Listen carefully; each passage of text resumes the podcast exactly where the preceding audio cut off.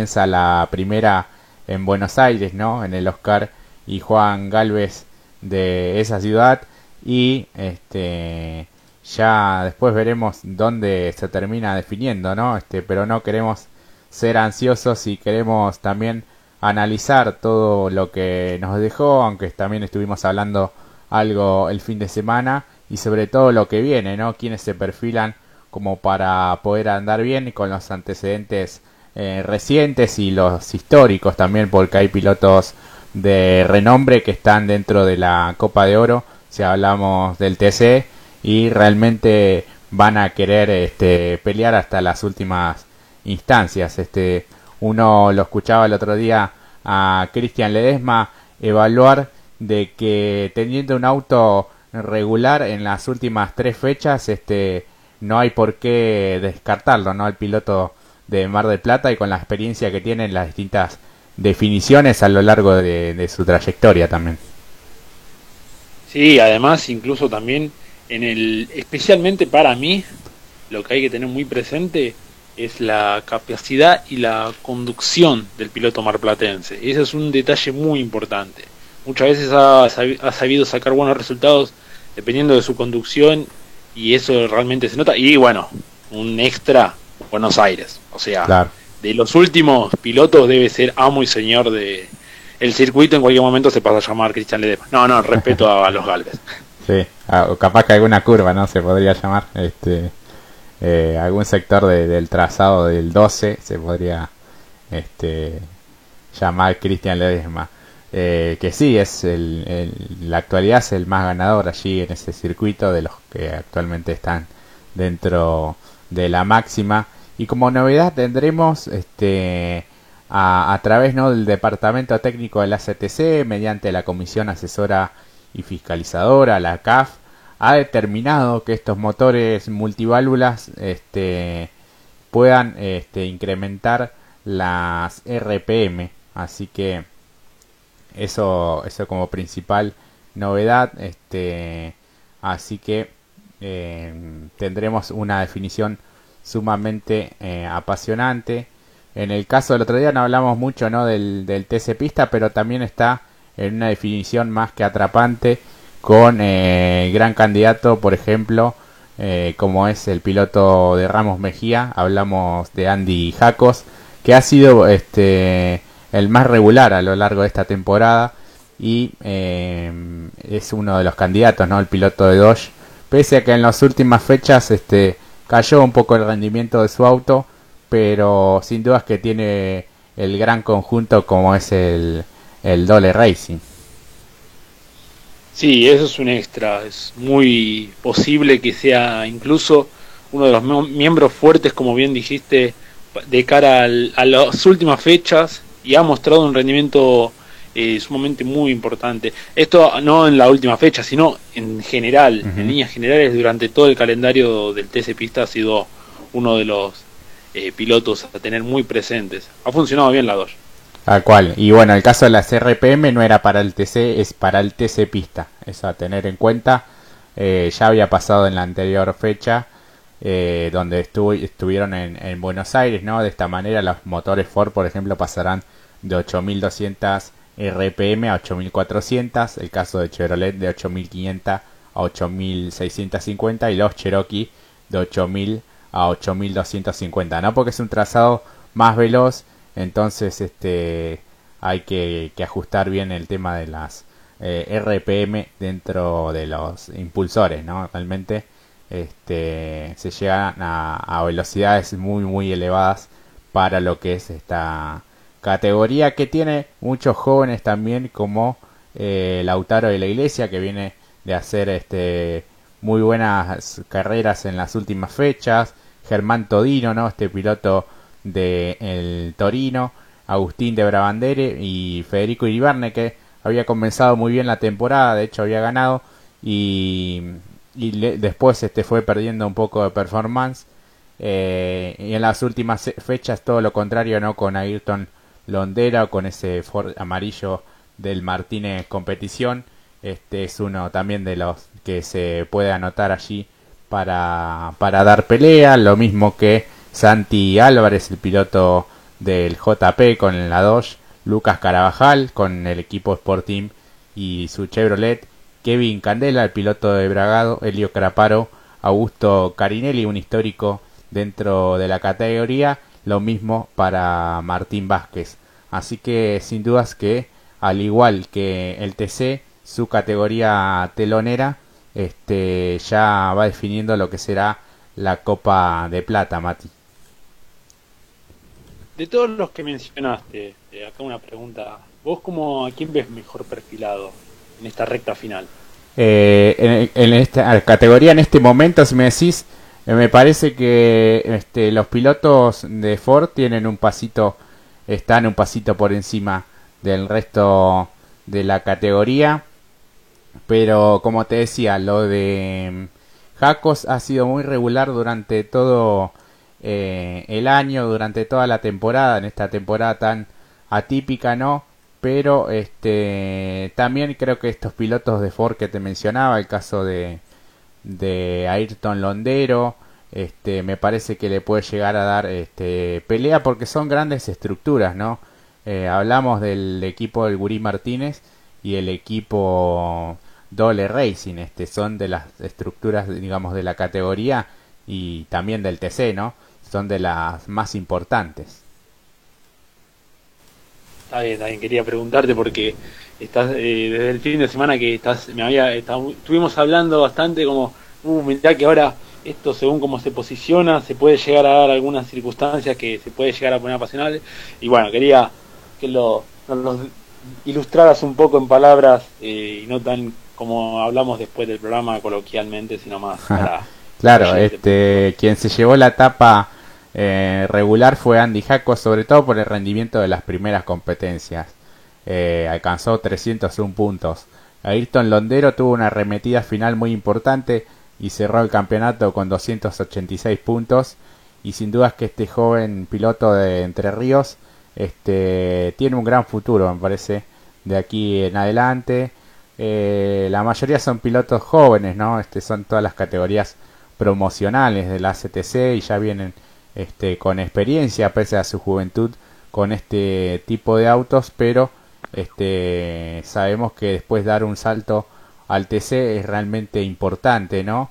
Este, y en, el video promocional, Mati, que, que, que armaste, estaba allí también aquel choque entre Marcos Landa, José Pepe Razuk y eh, Pedro Boero, que lamentablemente el día sábado había ganado y el día domingo tiene este impacto, ¿no? Que la ligó sin tener nada que ver, ¿no? Este, el piloto uruguayo, hablamos de Marcos Landa, realmente se equivocó, ¿no? Y realizó una maniobra un tanto riesgosa.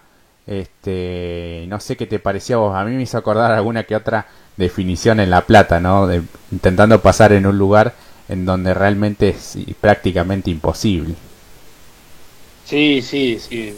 recuerdo eh, a quién estás mencionando eh, que, le dio un título a un piloto que no se lo esperaba. Eh, como Ortelli y la lucha bueno fue precisamente pero es muy similar no no sí sí sí. Eh, pero creo que aquí creo que en ese momento no es que la justificamos tampoco pero es como la intención de que quiso ir por todo Warner en ese momento, pero en esta ocasión, por el contexto, eh, se resume en lo que vos decís, una equivocación llevada al límite. Se pensó que quizás el auto, el Torino podía ingresar y lamentablemente no, no le, fallaron los cálculos y lo que también decís, cómo se equivocó, no se equivocó, sino cómo impacta y con este el vehículo ah se me olvidó el nombre Pedro el Falcon azul. El Pedro, Pedro sí. De Pedro Boero lo impacta no sin, sin tener nada que ver lamentablemente. Que sale de la trayectoria mm. además. Sí sí sí. eh, se nota incluso había pasa que si no se iba a hacer un poco largo pero también hay un, en la cámara eh, on board se ve el momento cuando sale de la trayectoria como que incluso baja la velocidad sí lo termina impactando, una verdadera lástima. Sí, sí, le terminó arruinando el fin de semana. Este Marcos Landa quería clasificar dentro de los 12 de la Copa de Plata y bueno, perdió toda chance. Este, tenía que avanzar unos cuantos puestos, no es que avanzaba ese puesto y, llegaba, creo que tenía que pasar tres o cuatro autos más y ya estaban en las últimas vueltas, ¿no? Este, así que bueno, en este, en este comunicado de la CAF se le aplicó la sanción de una fecha de suspensión a, este piloto, a Marcos Landa, por maniobra peligrosa al piloto. Este, justamente se le aplica esta eh, suspensión de una fecha y una multa de 200 mil pesos, este, la cual debe ser depositada y acreditada dentro de los 30 días de notificación Así que bueno, este es una lección, ¿no? Al, principio el piloto, este, tanto en la radio como en las declaraciones a la televisión, este, no, no se hizo cargo, no se hizo responsable de lo, de, lo que había hecho y después más tarde, ¿no? Ya un poco más, este, después de haber pasado el tiempo, ¿no? Un poco más tranquilo eh, y reflexionando, hay que decir que pidió disculpas, ¿no? Y que este, después se, pudieron este, escuchar declaraciones luego de conocida esta sanción de una fecha que sí, que realmente este, la aceptó y, dijo que, que merecía la, fecha de suspensión por este, este error que, cometió. Eh, recordemos que este piloto ya tiene el pase al TC eh, y decidió bueno hacer también este de, manera este eh, hacer la, la, escala no en el TC pista sí o sí, eh, me parece también lo, más correcto, ¿no? Que siga haciendo experiencia porque la próxima temporada ya estará dentro del TC por haber sido el campeón del, del TC Mouras. Este, sin duda que es un piloto que este, realiza este tipo de maniobras un tanto más arriesgada que, que, la media, ¿no? Pero a veces también hay que medir las consecuencias, este, que afortunadamente para los pilotos en cuanto al físico no tuvo gravedad, ¿no? Y eso habla de la seguridad que tienen estos autos de un tiempo a esta parte, pero sin duda es que deberá aprender esta, esta lección, ¿no? Este, para no, no volver a, a repetir estas, este tipo de maniobras. Sí, además estás hablando de un piloto que está obteniendo el pase a la mayor y quizás también tiene que ver eh, yo no sé si defenderlo en realidad. La cuestión es que eh, también estaba esta cuestión de, bueno, ingresar a la Copa, pero tenía que pasar muchos autos y se van acortando las vueltas. Eh, quizás eh, quizás la, el ímpetu de querer ir hacia adelante, porque también el tema es que estaban también perdiendo, por esa batalla estaba perdiendo contacto con los de adelante. Entonces ahí es también lo que se empieza un medio la duda, no sé si presión de la radio, pero la radio quizás diciéndole, mirá, que se, perdimos cinco décimas y, es ya un tiempo, ¿no?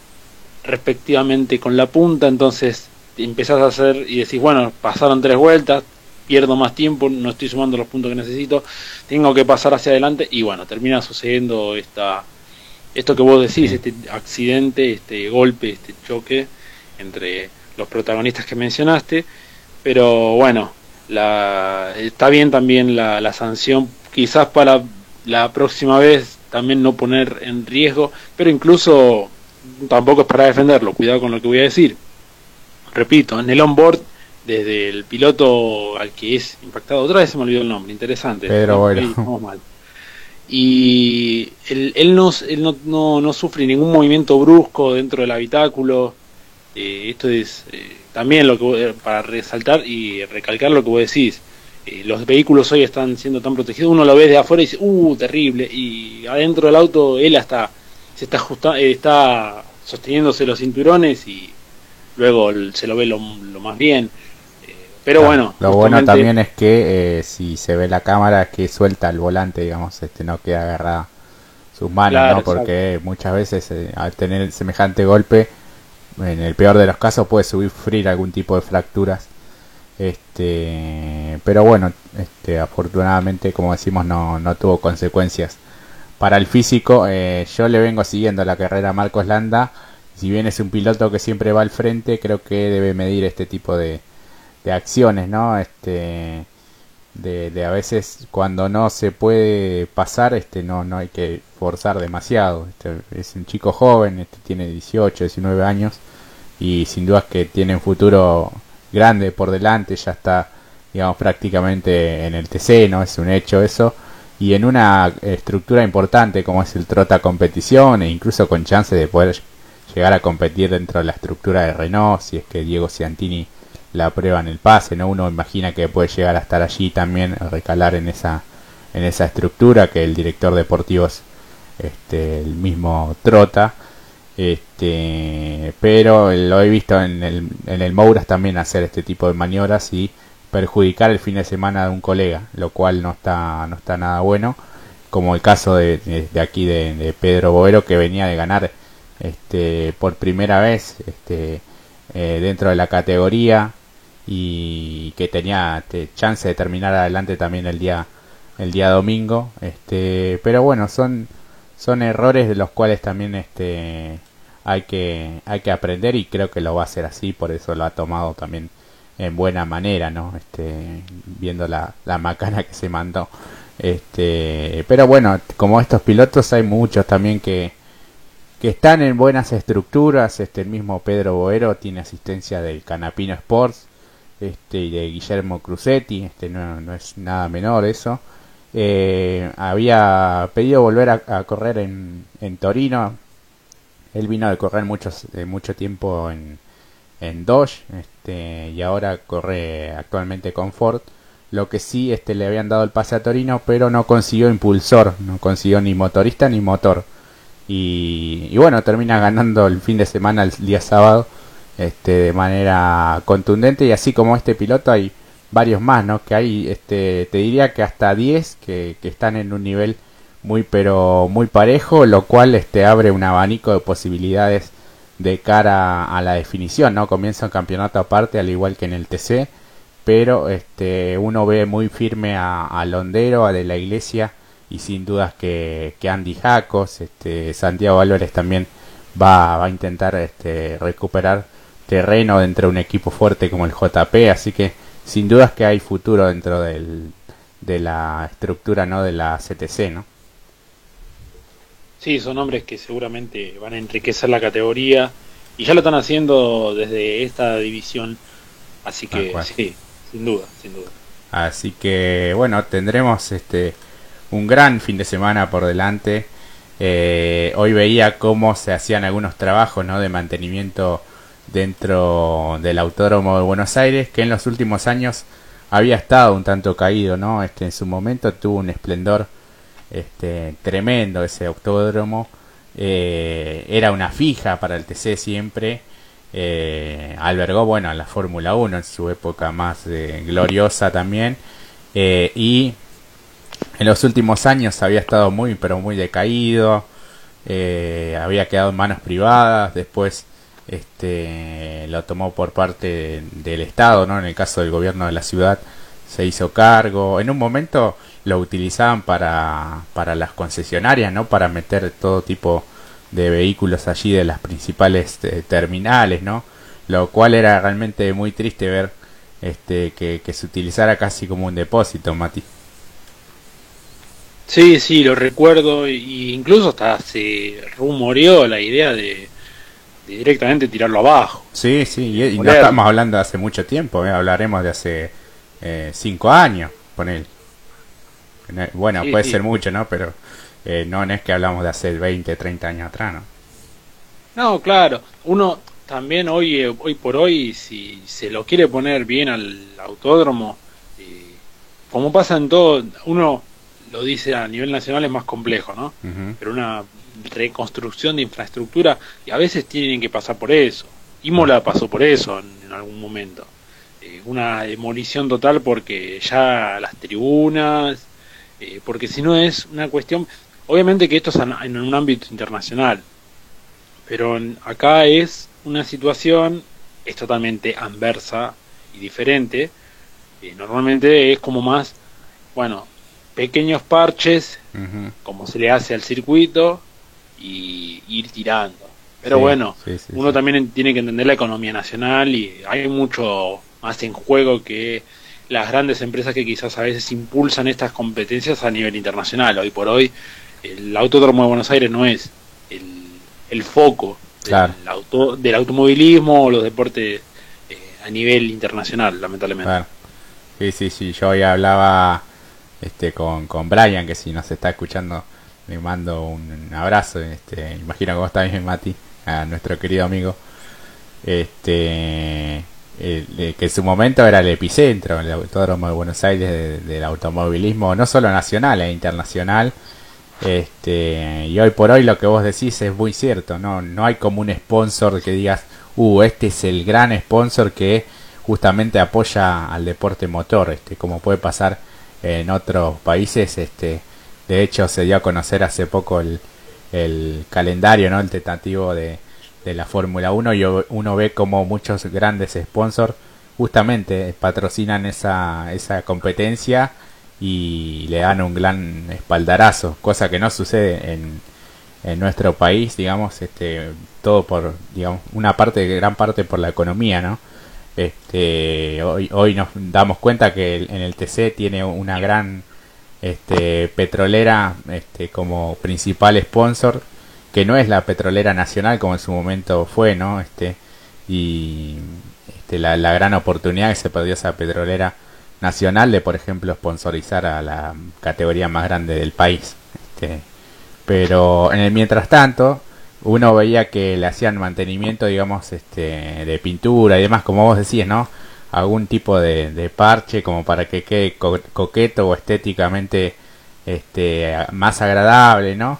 Este, pero recordemos lo, lo último que pasó allí en Buenos Aires, por ejemplo, este, con esa piedra que termina impactando en el radiador de, de Agustín Canapino o que podría haber impactado en cualquier otro este, y ese era un pedazo de, la cinta asfáltica, este, no, no, es que era una piedra que estaba, no sé, al costado del, camino, como se podría decir.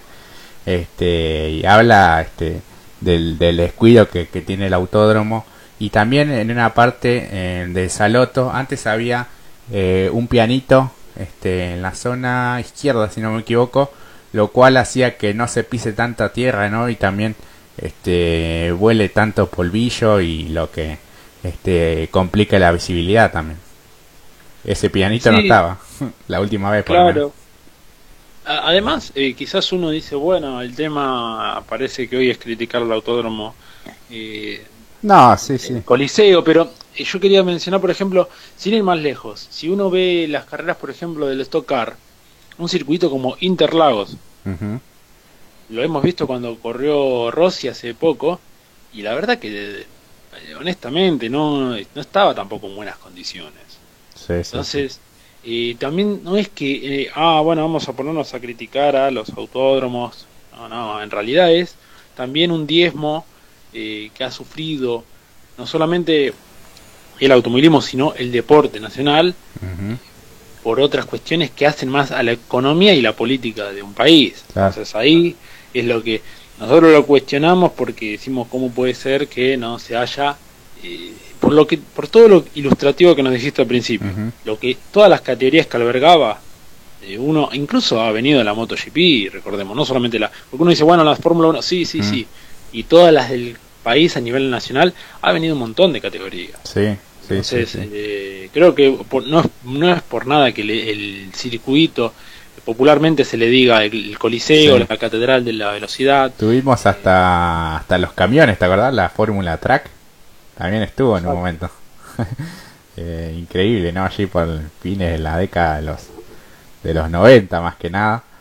Este, pero sin duda es que es una lástima. Veremos ahora con qué nos encontramos el día viernes, sábado, ¿no? Cuando estén este, girando allí los, los autos de TC y TC Pista pero daba esa impresión, ¿no? Este, la, y la mayoría de los comentarios dentro de la, del posteo de, de la CTC, ¿no? Este, iban más o menos en la misma dirección, incluso algunos pilotos poniéndole me gusta a, la, a cada uno de los comentarios, como el caso de Martín este, Ponte. Pero este, ojalá que, que bueno, que no, no, no repercuta esto en, lo deportivo, ¿no? Como pasó la última vez con, con Agustín Canapino, como podría haber pasado con cualquiera pero bueno, se dio justamente que, Agustín es el último campeón y es quien mejor venía en esa, en esa competencia, ¿no?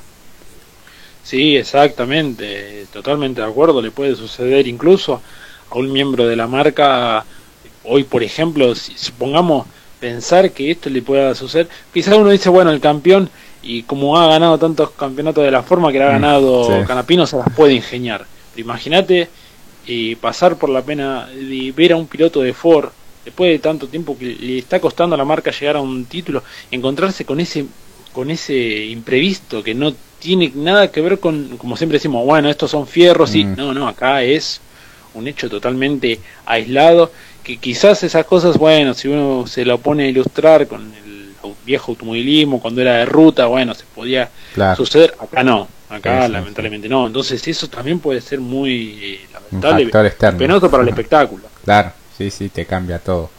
Así que bueno, veremos de qué forma se terminando este fin de semana. Por lo pronto sabremos que el día viernes va a ser todo lo que tiene que ver con los testeos. Eh, está inscripto eh, nada más y nada menos que Facundo Arduzo. Eh. así que veremos este, cómo le da el test. De darle negativo podrá estar participando de esta fecha y sin duda es que es uno de los que apunta a quedar dentro del, del sistema de, de último minuto, ¿no?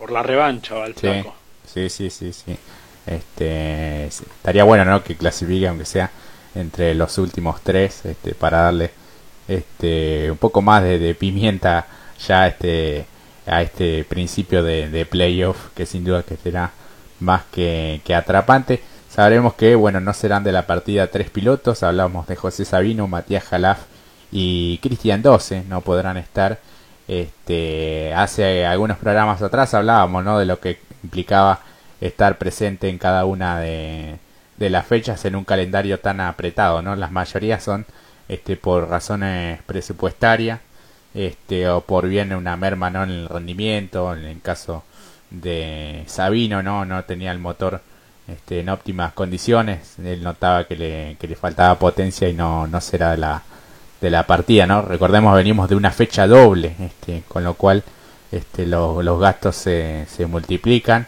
Lo mismo este, de Matías Jalaf, el piloto este, de Ford también no, no estará.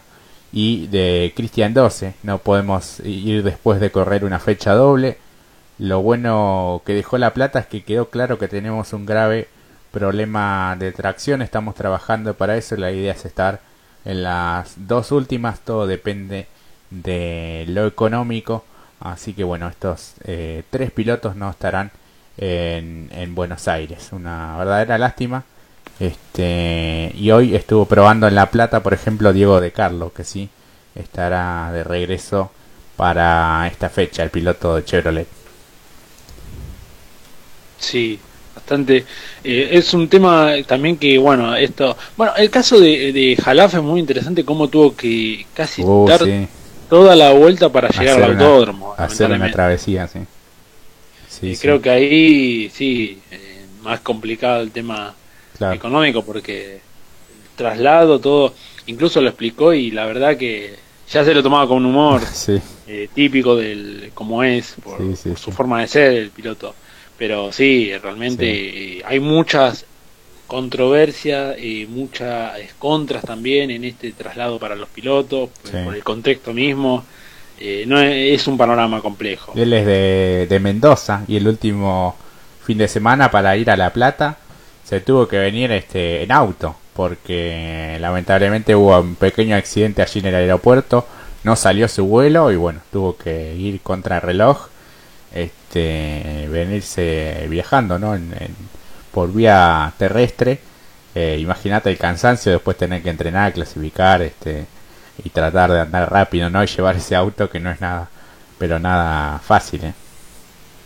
Este... No, claro que no, para ningún piloto. Sí, sí. Eh, principalmente de las características eh, en términos de estructura, como ojalá no es por menospreciar, es una cuestión de, como siempre decimos, está esta cuestión de que en la zona alta eh, hay un cierto recurso económico, luego está la zona media, como lo decimos a veces con la Fórmula 1, eh, acá se nota mucho más, eh, entonces justamente la, presencia, los ausentes, tiene sus problemas y el contexto no ayuda tampoco.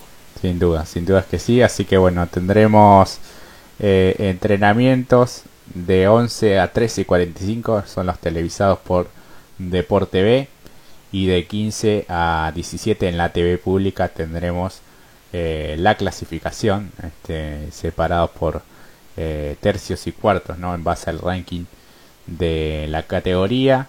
Y el día domingo de 11 a 14 y 30 por la TV pública. Este, lamentablemente van en diferido las series este, lo cual hace que uno no quiera ni siquiera abrir las redes sociales para no spoilear nada, ¿no? A mí me pasa eso.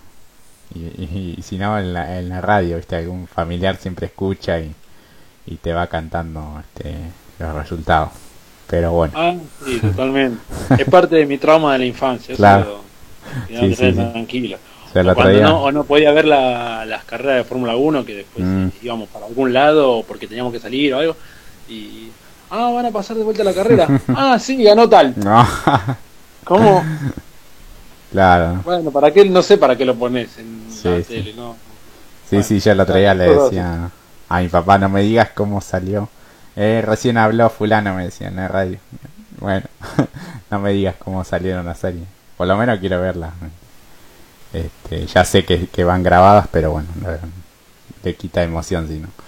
Este, aquí nos mandaba un mensaje Mariano que nos dice el autódromo está hecho un desastre, este, así separado, este, muchísimas grietas en la pista, boxes en mal estado, solamente lo pintan, asientos de las tribunas rotos, etcétera. En vez de pintar y mostrar que está lindo, estaría bueno que lo arreglen bien, ¿no? Hablamos del autódromo de, Buenos Aires, este, está desde hace algún tiempo a esta parte, no más allá de este tipo de mantenimiento superficial, ¿no? Lo de fondo este todavía está en el debe, así que veremos con qué se encuentra el TC este próximo fin de semana, nada más y nada menos que en una de las últimas tres carreras que definen la temporada. Aquí también nos manda Diana, muy buenas tardes, ¿cómo están? Me encanta este programa, es un lujo poder escucharlo. Genios, gracias por explicarme todo sobre el mundo de las carreras de auto. Entiendo eh, súper bien, re bien me dice. Así que bueno, gracias ahí por, por comunicarse. Lo pueden hacer al 11 6876 2742, que es el número de WhatsApp de la radio. Así que bueno, nos, nos escriben allí o a través de las redes sociales en Punta y Taco 2020. Eh, así que realmente estamos ahí activos con, con, las redes, sobre todo con Instagram este, y con, con Facebook. Así que nos, nos envían allí todo, todas las preguntas o las sugerencias o lo, o lo que realmente quieran. Así que bueno, Mati, ya estamos este, palpitando lo que será el TC, nada más y nada menos que, que en Buenos Aires. Sí, será un gran espectáculo seguramente. Y de paso también, bueno, aprovecho para saludar a quienes nos escriben, agradecerles, porque tiene mucho más sentido cuando hay una respuesta del otro lado que a veces desconocemos, pero bueno, gracias, así que bienvenido. Así es. Así que te propongo ir a la primera pausa del programa del día de hoy y enseguida ya, pero ya regresamos con más punta y taco. O mencionar que es, habrá doble fecha del Top Race en Río Cuarto, en el autódromo de allí en la provincia de Córdoba, en lo que será para el Top Race B6 la cuarta y quinta fecha.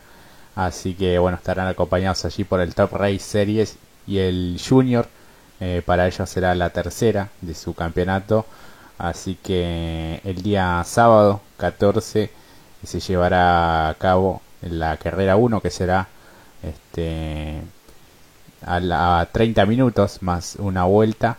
Así que este tendremos actividad allí de esta categoría que como siempre decimos quiere volver a recuperar protagonismo no el que alguna vez tuvo este y en el que compitieron este nada más y nada menos que Agustín Canapino no ganando tantos campeonatos. Hoy tenemos allí la presencia de de Matías Rossi, así que este, por decir alguno de los pilotos, no realmente hay este, buenos pilotos y estructuras que aún este, resisten allí en la, en la categoría, así que lo mismo este, para el día domingo. También tendremos la carrera número 2 a partir de las 12 del mediodía. Esto siempre transmitido por Texas Sport Play, este, allí en la aplicación de, de, este canal y en Canal 3 el día domingo desde temprano, desde las 10 de la mañana.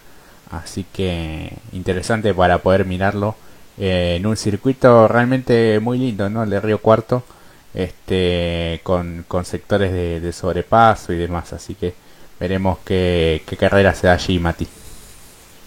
Sí, hay varios protagonistas. Y además, eh, es, tengo entendido que se va a sumar alguien nuevo, ¿no? Pero antes iba a hablar de un. Bueno, además de los que mencionaste, ¿no? Rossi, eh, Barrichello. Uh -huh. eh, y bueno, Baltazar, para mí, gran piloto. la verdad que da espectáculo. Y, y, se confirmó la presencia de alguien nuevo para la categoría. Sí, hará su debut nada más y nada menos que Franco Vivian y lo hará en una muy buena estructura como es el Toyota Gazoo Racing, así que será compañero de Matías Rossi y de Rubens Barrichello, nada más y nada menos.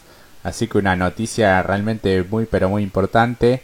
Este estará haciendo su debut allí en la misma estructura en la que compite en el Super TC 2000, así que este es un año realmente bárbaro para este gran piloto que sin dudas tiene un gran talento este y que no le pesó digamos esta eh, no continuidad este dentro del automovilismo este como que se sentó agarró un poco de ritmo le encontró un poco este la, la, la buena este, performance a, a, su auto y sin duda que anda siempre muy rápido y adelante también lo cual este lo convierte en un candidato más a pelear las diferentes competencias en, en esta categoría y en el super también. Sí totalmente. Además eh, hay, hay una plantilla muy interesante en la categoría. Sí eh, también está. me parece sí, sí. vas a decir. También está Diego Azar, que, que, es uno de los grandes protagonistas, el piloto del Viso también y que este, ha ganado la, la, última competencia en Buenos Aires. Se la ha ganado este a, no, perdón, salió segundo cuando ganó este Rubens Barrichello, pero que sin dudas este siempre anda adelante allí el piloto de Chevrolet. Di, decime. No, eh, no sé si va eh, va a estar este fin de semana eh, Franco Girolamo, no, no, eh, por, porque como corrió este fin de semana, no sé si ahora vuelve y tiene que cumplir alguna eh, cuarentena, algún aislamiento. Por esto, viste que por lo menos en Europa, o que lo hemos visto en otras categorías, que si un piloto corre en alguna categoría europea y si después corre, por ejemplo, en Asia, se nos viene a la mente, por ejemplo, cuando sucedió lo de las 24 horas de Le Mans, que muchos pilotos de esa categoría luego corrieron en Super Fórmula, junto por ejemplo con Sacha Fenestraz, y tuvieron que realizar 19 días de cuarentena, 10 días, entre 19 y 10 días de cuarentena. Eh, no sé si hay algo al respecto sobre Franco, porque bueno, corrió este fin de semana junto claro. a Manu Zapag, si va a estar y porque es uno de los pilotos precisamente de la categoría de Top Race. Claro, sí, este, mayormente yo creo que, que sí, que va a estar este fin de semana eh, presente. Al menos no tengo este, información que diga lo, lo contrario, ¿no? Este, sabemos, bueno, los protocolos que, que, se realizan, que sí o sí va a tener que hacer este, los testeos, ¿no? Este, pero de no haber inconveniente, este, podrá estar. Así que sin duda que es uno de los pilotos también que, siempre es protagonista. Los que sí, seguro te digo que no estarán, son nada más y nada menos que el equipo Midas Carreras, eh, Midas Carrera Team. Eh, no estarán, no serán de la partida en esta cuarta y quinta fecha. Este es un equipo histórico dentro del Top Race B6. Este, y después de mucho tiempo estarán este, ausentes, lamentablemente eh, en el reinicio de la temporada, la escuadra de Sergio eh, Rafael había estado con Ricardo Risati y Sebastián Abella como pilotos, así que a través de sus redes sociales se expresaron este fin de semana después de estar ininterrumpidamente en Top Race desde su creación. No estaremos en Río Cuarto, nos reincorporaremos en la siguiente fecha para completar el campeonato 2020. Preferimos este paréntesis para reorganizarnos y poder ser competitivos como siempre. Gracias, esto es lo que expresó el equipo Midas Carrera Team, que bueno, estará ausente en esta cuarta y quinta fecha de la categoría. Por su parte, Kaito Risati eh, también se pronunció al respecto este fin de semana, después de muchos años sin dejar pasar ninguna fecha al Top Race.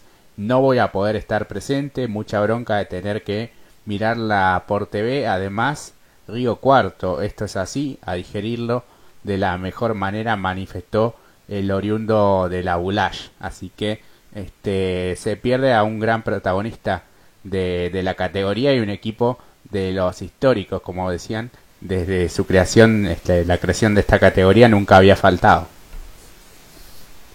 Sí, incluso Risati viene de tener buenos resultados en, el Super TC2000, entonces lamentablemente ahí sí que es una baja sensible, por lo menos para la categoría en términos de protagonista. Tal cual, este. A veces también es importante aprovechar el momento del piloto, ¿no? Cuando viene tan embalado, más allá de que sean distintos autos y una categoría distinta, es muy importante aprovechar eso, ¿no? Y es una pena esto. Sí, ¿sabes que acabo de ver en las redes que eh, Franco subió una de sus historias? Sí. Y que está en el taller del equipo y subió una imagen con el auto. Claro. Pero mi duda era porque, bueno, eh, me había olvidado de que la había visto, pero mi duda era porque si la categoría, eh, y también porque como tiene que ir, por, en este caso, no solamente en Buenos Aires, sino que tiene que ir al interior, bueno, esta duda de que, bueno, cómo iba a proceder la categoría por, por este ejemplo que pusimos anteriormente, en, otras, en otros lugares del mundo se hizo de otra manera, eh, sí, acá sí iba a ser del mismo modo, porque ahí también, eh, lamentablemente, no por el contexto, sino más que nada eh, por la falta de protagonistas que vos mismo dijiste, la categoría está empezando nuevamente a, a, proyectarse como alguna vez fue, y perder estos pilotos de esta magnitud, la verdad que es una lástima. Sí, sí, pero bueno, más allá de que Franco, como bien vos decías, viene de Europa, ¿no? Y esa zona realmente está muy afectada en este momento por, por la pandemia, ¿no? Especialmente. Pero este, recordemos que, bueno, Matías Rossi también, que está en Brasil, vos me dirás, bueno, está un poco más cerca, pero también en su momento Brasil estuvo muy, pero muy afectado por el COVID y de todas maneras, ¿no? Este, con todos los cuidados respectivos, este, estuvo presente tanto en el Super como en el Top Race. Este, y lo mismo Rubens Barrichello. Así que yo creo que no mediar inconvenientes en cuanto a los test y demás va a estar este, presente Franco y viendo esto lo de sus redes sociales este termina por de, terminar casi de, de confirmarlo no realmente es importante que esté Sí, exactamente, exactamente, totalmente de acuerdo. Así que bueno, estaremos atentos a todo este el desenlace y los resultados que se vayan dando en el Top Race, nada más y nada menos que en el autódromo de Río Cuarto, Mati. Así que este ahora damos paso también a hablar de los pilotos argentinos en el exterior, repasar un poco lo sucedido en Moto 3, en MotoGP este, y todo lo que tiene que ver con las categorías importantes del motociclismo y también la actuación de los pilotos argentinos. Sí, exactamente, exactamente, porque ha corrido en este fin de semana en Moto 3, como bien dijiste Jorge, en, eh, en Gabriel Rodrigo, perdón, eh, que está cumpliendo la temporada, ya quedan pocas fechas, justamente este fin de semana será la penúltima fecha, tanto del Moto 3 y MotoGP. La verdad que ya en términos de campeonato, Gabriel Rodrigo no, no, tiene chances de pelear por el campeonato, pero sí de cerrar la temporada en top 10, eso es muy positivo. Y además, sabiendo que el año que viene va a continuar en Moto 3 y con el equipo y la estructura del Gresini Racing, eso es muy importante, muy, muy valioso para él para seguir eh, creciendo como piloto en esta categoría. Así que esto es lo más positivo que hay que rescatar se encuentra hoy, como dije anteriormente, en el puesto 10 con 80 puntos, lejos, obviamente, de la tabla, casi a 100 puntos de el puntero del campeonato, que es Albert Arenas, que justamente este fin de semana, lo quiero mencionar, si bien es el puntero, la verdad que mostró un rostro distinto al de un campeón, la verdad. cuando después de entrar a los boxes eh, salió sin el permiso, luego casi diría este con este término, molestando a la parrilla, como diciéndoles, bueno, miren que no me den por, por muerto, que yo estoy acá, pero estás rezagado, no, no hay forma de que se haga el, de hacer eso, no, no me parece. Eh, creo que es como pensar que en algún momento en Fórmula 1 agarre Hamilton y diga, bueno, eh, Hamilton out y vuelva a entrar con el auto, ah, no, usted, no sé, le, estropeara una carrera a Max Verstappen o a su compañero de equipo, que obviamente no lo va a hacer porque eh, entraría en, una, en un conflicto mucho peor, pero acá la verdad que fue bastante llamativo, lo quería mencionar porque estuvo varias vueltas hasta que le pusieron bandera negra.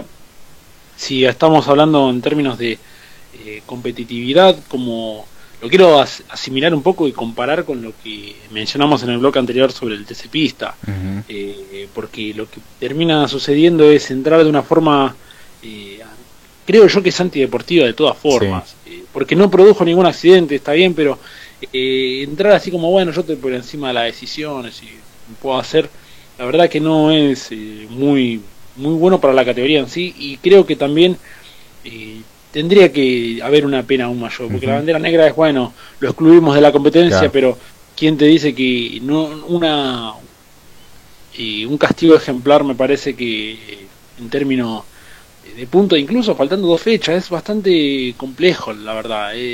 pensó muy en caliente, me parece, el piloto español. Tal cual, así que veremos si no hay alguna sanción como, como bien decías vos, eh, ejemplificadora como para que marque un precedente, ¿no? De que no se pueden hacer ese tipo, o no se pueden tener ese tipo de conductas, ¿no? Que le hace mal a la categoría y al deporte en sí también. Porque lo, lo peor de esto es que quedan dos fechas. Imaginemos que le den una fecha como sucedió en el TC Pista. Sí. Eh, la verdad que pones muy en juego eh, no, la personalidad y lo que como sos de deportista para el futuro. O sea, si vos querés después escalar en las categorías, lo primero que buscan los, competidores, eh, las estructuras son buscar grandes eh, conductores motociclismo. Ah. Eh, y no todos, no es por menospreciar, pero porque vamos a hablar un poco así fuera de lo que es lo que nos compete, pero digo, no todos son Valentino. Entonces, es una actitud que incluso es una categoría que es en función de escuela, que es para ir subiendo escalones hasta llegar a la máxima. y tener ese tipo de conducta, la verdad, y a falta de dos fechas, sabiendo que todavía quedabas adelante, porque incluso Ogura no estaba sumando los puntos suficientes como para ir al frente. Ahora, si supongamos llegase a ver alguna un castigo, es muy complejo porque ahora el campeonato lo pone a Ogura en el segundo lugar con 154 puntos Albert Arena está primero con 157, son tres puntos nada más. Y realmente si te perdés la fecha es bastante complicado. Puede ser muy muy complicado. Pero no creo que suceda porque bueno, la fecha ya va a iniciar eh, mañana. No se dijo nada al respecto, pero fue llamativo y no lo quería dejar pasar porque más allá de que siempre hablamos de principalmente de los deportistas argentinos, eh, aprovechar la oportunidad para hablar también de, algunos errores, como también hablamos de lo bueno, sí este tipo de errores por parte de un piloto que está punteando el campeonato precisamente. Sí, y hoy por hoy los equipos, ¿no? Las grandes estructuras se fijan en todo, hasta en los mínimos detalles, ¿no? Así, bueno, este, tener cuidado, no ser integral en todos los aspectos, en la vida privada también, este, eh, en lo público, en las redes sociales, ¿no? Hay que tener cuidado en todo, este, porque así como te miran también para un trabajo, esto también, ¿no? De forma profesional es en definitiva también es un trabajo más allá de ser un deporte y una pasión y lo que quieras, ¿no? Pero este hay que tener cierta cierto tipo de conducta y en este caso no, no la tuvo. Eh, y bueno, en el pero mirá que, eh, que justo que también es como decís vos, porque en este en estos en estos en estos días eh, se amplió, por ejemplo, también, esto también en MotoGP, ¿no? Relacionado a MotoGP, se amplió la sanción a Andrea Iannone, por dar positivo en el por la en el ay no me sale la palabra no de covid eh no no sino de dar positivo en el doping por ejemplo y era de dos años y terminó siendo de cuatro por eh, ir a, a, aplicar este método de, viste, de, de no regularla, sino de volver a rever el caso y la sanción fue mucho más dura, ahora son cuatro años fuera de las pistas. Porque apeló, digamos, apeló la sanción, la revisaron de vuelta, dio lo mismo y, es más grave ahí el caso de la, sanción como vos decís. ¿no? claro, totalmente, como bueno, no, no, esto eh, necesitamos entonces, eh, la verdad que uno lo pone sobre la mesa y dice, bueno, está bien porque hay que no hay que dejarlo pasar, pero justamente esto termina siendo mucho más eh, grave la, la, pena, termina siendo. A pesar de, haber apelado, termina siendo mucho más duro, un castigo de cuatro años, la verdad que eh, castiga severamente a la carrera deportiva del, motociclista. Claro, cuatro años, este y se considera que comenzó a ser efectiva desde el 17 de diciembre del año pasado, luego de haber dado positivo en un control antidopaje tras el Gran Premio de Malasia de MotoGP el año pasado. Así que Yanone este, ya sabe el fallo del TAS.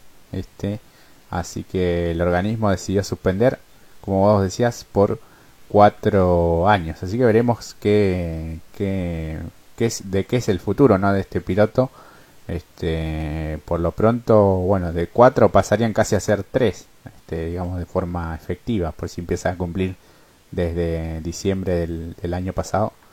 Pero de todas formas es un parate importante, ¿no? Este, ya, ya te cambia la carrera profesional, digamos. Claro, totalmente. Además, estamos hablando de un piloto de 31 años. Eh, básicamente es, es muy complejo, es muy complicado también. Eh, no, no. Eh, ver hacia el horizonte y decir, bueno, qué va a depender o va, qué va a suceder, es bastante complicado termina sucediendo esto, que ya sea incluso no solamente relacionado estrechamente a la conducción de una motocicleta, sino más relacionado al ámbito deportivo, porque imagínate, pongo otro ejemplo, el caso de Valentino, por ejemplo, eh, dijo, bueno, yo dentro, sí, también es porque es Valentino, y por lo que es como protagonista y actor de, gran espectáculo que monta la MotoGP, dijo, bueno, si no, por primero por el abandono que tuvo. Si yo no tuviese eh, problemas, eh, y ningún equipo me quiere, porque bueno, por X situación y demás, entonces yo a los 32, eh, no, el 2022 voy a correr con mi propia estructura. claro, él lo puede llevar a cabo. Pero porque justamente tiene una carrera extremadamente Impecable, sí, sí, impecable. Entonces uno dice, bueno, me voy a dedicar más a la cuestión deportiva desde la dirección y hoy el deporte es muy severo con esto. Entonces eh, va a estar muy entre cejas, no va a ser... Eh, si uno lo mira, ¿cómo será que incluso muchos pilotos acá, esto volviendo al automovilismo, eh, cuando sucedió lo del Gurí Martínez, muchos pilotos fueron muy críticos. Sí, Entonces, sí, y estuvo mucho tiempo sin estar eh, presente, eh, fue bastante eh, controversial, entonces como que el deporte no hoy por hoy es como que no se olvida tan fácilmente de, cuando sacas ventaja así de esa manera viste quedas con una mancha. Este yo te diría que por siempre más allá que después puedes este, tener mejores momentos peores pero eso te queda como un, ahí este algo en la carrera ya no en la trayectoria y otro que ya tomó una definición en cuanto este, a su, a su este, carrera profesional es Andrea Dovicioso, ¿no? que anunció que se tomará un año sabático este, y que tiene intención de volver recién en el 2022 para esa temporada. Este, había muchas especulaciones ¿no? en cuanto a si seguiría o no. Este, recordemos que ha sido subcampeón en tres oportunidades en el MotoGP este piloto italiano. Este, así que bueno, finalmente sabemos que no, no, no estará el, el, próximo año. Está, dijo que está centrado en terminar el campeonato del mundo de la mejor manera posible y que se tomará un año sabático. Una verdadera lástima porque eh, es un pilotazo. Para mí básicamente es uno de los pilotos, por lo menos de los que uno, y a lo largo de haber visto tanto deporte motor, eh, quedan ahí los nombres. Junto para mí con, por ejemplo, Jorge Lorenzo. El caso, por ejemplo, eh, ahora que justo lo mencionaba lo de Odicioso, y no, no será nada raro verlo quizás el año que viene, a pesar de que sea, como se dice, un año sabático de descanso, no muy lejos y quizás más como un desarrollador de motocicletas. Porque en el caso, por ejemplo, de Lorenzo, para mí fue todo muy llamativo, a mí me encanta Jorge Lorenzo. Eh, también se alejó y uno decía, bueno, es increíble, no pudo hacer andar bien a la, a la Ducati en su momento. Y después, y hace unos meses también lo hemos visto como desarrollador técnico del, de la planta impulsora de Honda y uno le llama la atención. Entonces, quizás eh, no, no, no verlo a un, protagonista como lo es Andrea Dovicioso, para mí es eh, uno de los pilotos con los que uno ha crecido, junto a Casey Stoner, eh, Pedrosa, son este, esa época que agarramos nosotros, que la verdad es muy difícil de, olvidar esos nombres. Y hoy, bueno, vemos a los nuevos como el, el Polillo Espargaró. Entonces, cuesta desprenderse de esa generación. Por eso sigue Valentino, Valentino corrió con dos décadas, entonces vos de, dos generaciones, mejor dicho, entonces es difícil desprenderse de esos nombres.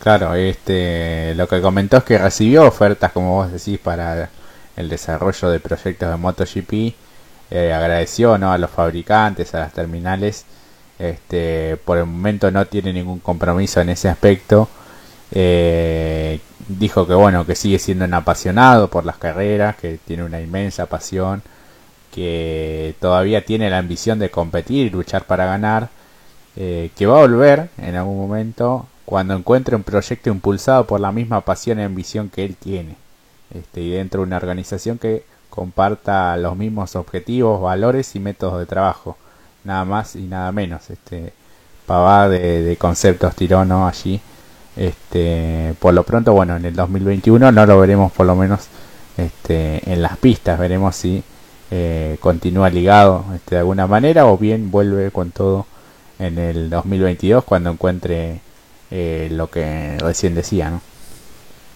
Claro, exacto. Así que bueno, no nos quedó nada, me parece, de lo de moto. Este, no, si querés que, ah, bueno, recordemos que este fin de semana se corre sí, es verdad, una nueva fecha, Valencia. que es la penúltima, pero lo había dicho anteriormente, pero bueno, como para cerrar, eh, va a ser el Gran Premio de Valencia, el Gran Premio de Motul de la comunidad valenciana, así que eh, estar atento, principalmente más que nada, y cómo puede cerrar la temporada Gabriel Rodrigo, como dije antes, eh, ver si se puede quizás ir escalando algunas posiciones para poder eh, quizás ubicarse más adelante porque no está muy lejos del quizás del octavo o quinto lugar. Eso es una gran oportunidad que tiene. Lamentablemente bueno recordemos que en esta última carrera y para cerrar no lo digo para si bien ya lo habíamos dicho eh, había tenido un toque con con otro de los competidores lo que estaba también subido en la, el video promocional que subimos hoy y, creo yo, por lo menos desde mi humilde opinión, que no hay un toque como que le tire la moto encima. Eh, termina siendo una caída que no me parece que tenga responsabilidad. Eh, lo terminaron lamentablemente penalizando, haciéndolo hacer una vuelta larga. Y eso bueno, lo hizo de caer en las últimas vueltas cuando venía marchando octavo. Lo hizo caer mucho en el clasificador y cuando intentó, igualmente remontó, hay que rescatarle esto también a, a Abri, que llegó a, a sumar un punto para seguir sumando al, por lo menos rescatar algo después de lo que había sido la penalización, así que bueno, y bueno, ver qué nos puede también deparar esta penúltima fecha de MotoGP que tendrá seguramente como protagonista a Mir, Cuartararo, Rins, Viñales, todos muy apretados, quizás se desprendió mucho Mir con esta victoria, se le venía cuestionando cuándo va a ganar Mir, bueno, metió un triunfazo en el momento exacto, justo en la fecha que Cuartararo ha caído Así que desde el segundo lugar todos apretados en un punto, Cuartararo, Rins con 125 y 124 para Maverick Viñales, que se esperaba más de su Yamaha, lamentablemente no lo pudo hacer, pero Mir sacó presencia, incluso había dicho antes de la carrera, había dicho, eh, yo no tengo presión, la verdad que presión es para aquellos que tienen que vivir con este contexto, vivir de, o complicado con la, contexto laboral, económico, político. Nosotros básicamente vivimos de esto, pero por lo menos yo lo vivo de otra manera. Y eso habla un poco de lo que es Joan Mir, que no había ganado, pero mete una victoria importantísima al cierre del campeonato. Sí, sí, le decían, tenés, eh, vas a ganar en las en una de las últimas tres, este, realmente firmaba, ¿no? Por más que haya sido su primera victoria, porque ya lo, lo pone ahí este, muy, pero muy cerquita de poder lograr el, objetivo. Así que este, va a estar sumamente apasionante esta definición de campeonato en el en MotoGP. Así que bueno, vamos a una breve pausa. No se vayan, quédense que todavía queda más del deporte motor aquí en Punta Itaco por Radio Pacu.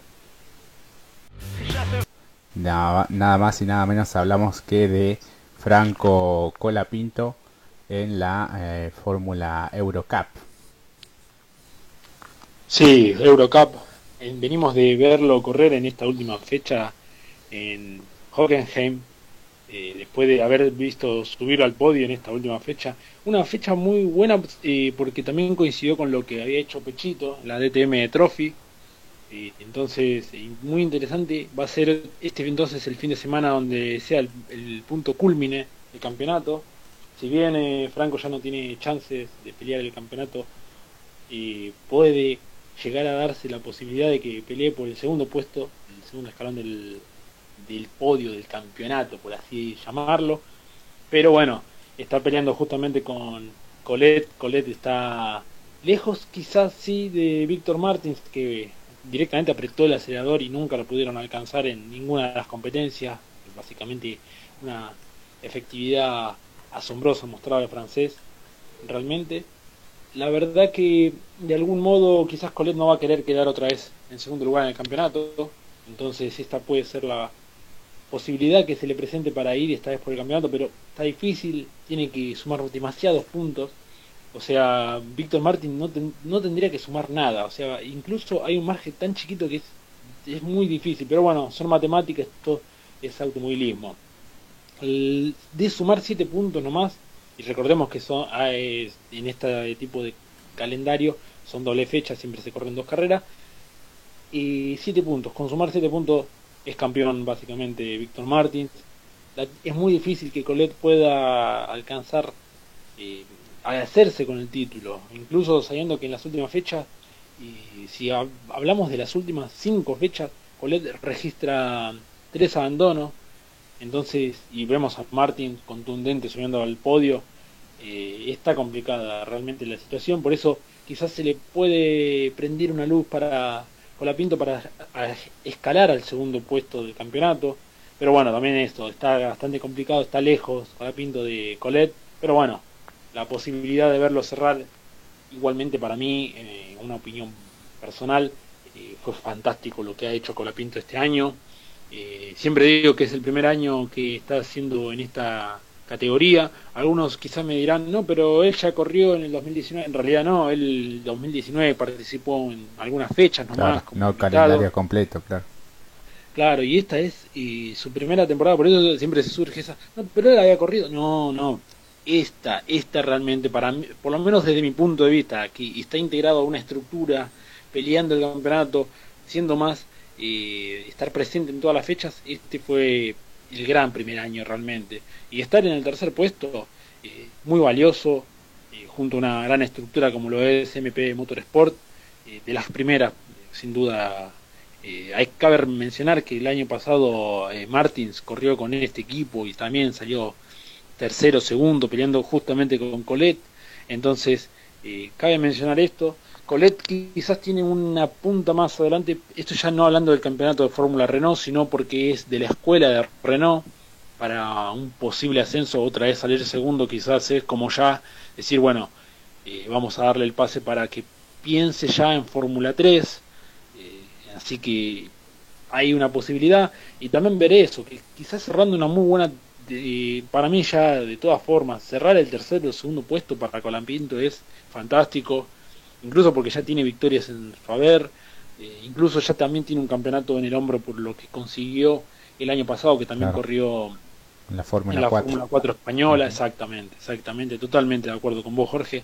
Eh, ha sumado mucha experiencia, quizás un año más quizás sin esta bestia que se llama Víctor Martins, quizás eh, se da porque recordemos también que a principio de año eh, y antes del parate, porque hubo un parate de un mes, eh, Colapinto estaba segundo en el campeonato justamente peleando con Colet. Entonces, eh, la verdad que después, bueno, el equipo como lo es, el ART GP, de donde, donde participa, donde incursiona Víctor Martins, después volvió del parate volvió invencible básicamente, no, lo, no se lo ha podido sacar nunca del podio. Eh, y si lo saca del podio termina cuarto. Eh, Fue fulminante, la verdad. Pero bueno, muy similar a lo de Franco Colapinto, que en estas últimas fechas no abandonó del top 5. Entonces eh, lo pone aún en un muy buen lugar para mí, por lo menos en, rescatando de lo que es eh, esta temporada, realmente un joven, muy joven también hay que reconocer esto. Entonces, la verdad que es un primer paso muy bueno para él en esta categoría que recordemos han corrido un montón de pilotos como también Sacha que ha salido campeón. Incluso también si nos vamos más para atrás cuando la categoría tenía otro nombre ha competido en el equipo JD Motorsport el propio Esteban Guerreri.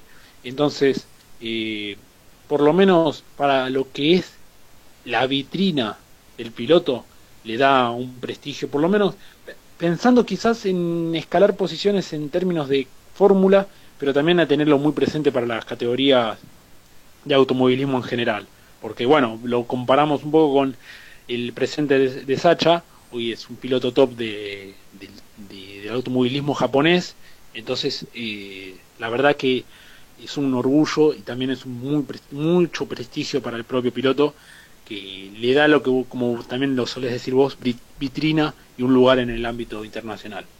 Tal cual, sí, sí, sí. Este, hace que todos este, los ojos del deporte motor se, se posen sobre él, sobre este piloto de Pilar en la provincia de Buenos Aires. Este, mira qué lejos que llegó eh, de Pilar este, a competir en Europa con, con, los mejores y en un gran nivel.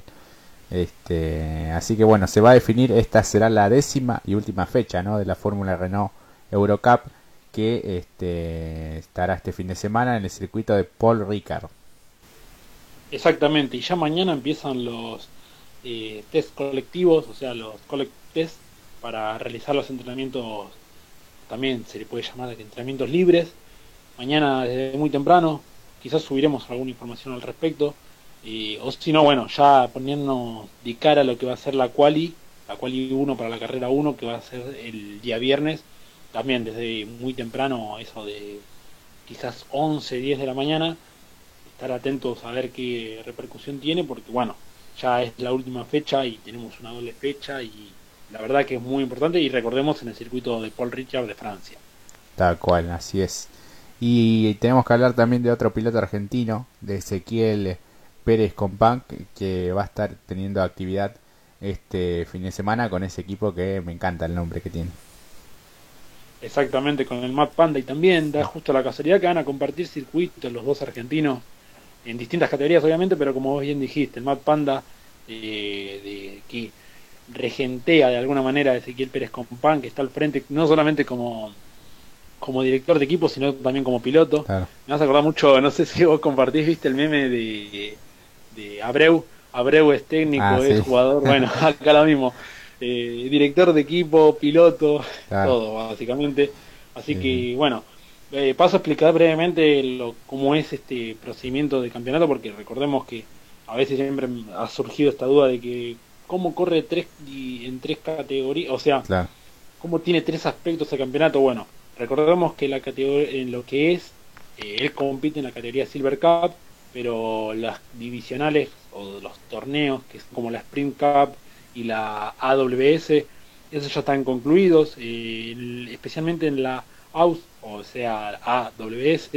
El piloto Ezequiel Pérez Compán quedó al frente junto con su equipo el Mad Panda, sumando entre 105 puntos personalmente para el piloto y 119 puntos para la estructura, que él mismo regente, él está al frente. Y luego fue lo del Sprint Cup, que se definió hace unas semanas atrás, donde lamentablemente consiguió eh, quedar con el segundo puesto, eh, muy lejos de la dupla de Gallet y Palet, eh, ambos eh, pilotos de la estructura de Lock, así que no está tan mal porque recordemos que quedaron segundos en el campeonato. Y lo que se define este fin de semana es las pruebas de endurance, o sea, lo que tiene que ver con los de alto rendimiento, o sea, las, pruebas de largo eh, capacidad, de larga duración. Normalmente en este caso va a ser la de 6 horas, va a ser la última. Todos estos puntos que se sumen en esta fecha van a concluir y van a poner todo de cara a lo que sea el campeonato precisamente. Está medio complicado ahí Ezequiel, tiene el Mad Panda tiene suma 47 puntos, está quinto en el campeonato y precisamente está un poco lejos de lo que es el equipo del Barkel Motorsport. Y en términos de piloto, tanto Pérez Compán como Hansen Heimer, que es el compañero de equipo, ambos suman obviamente que 43 puntos, están lejos de la punta. Quizás lo que más se espera es que cierren una muy buena fecha, eso es muy importante, ya sabiendo que en una de las divisiones les estuvo al frente, es muy importante, sabiendo y siempre mencionando lo que es el equipo en sí, así que va a cerrar de la mejor forma en una gran competencia y bueno, está justo la casualidad que también corre en el mismo circuito que va a correr, vamos a estar viendo correr a Franco Colapinto, así que actividad de pilotos argentinos en el exterior. Así es, este, así que ha pasado allí la información de estos dos pilotos y qué podemos decir de la WTCR que también tenemos un piloto argentino allí con chances de poder salir campeón.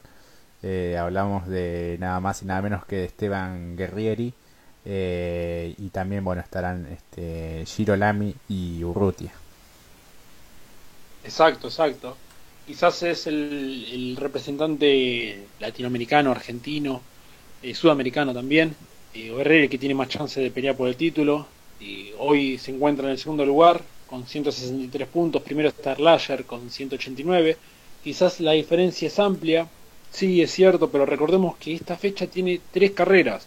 Muy importante tener en cuenta esto porque de sacar muy buenas actuaciones en las tres fechas, en las tres carreras, perdón, y tiene opción de salir campeón.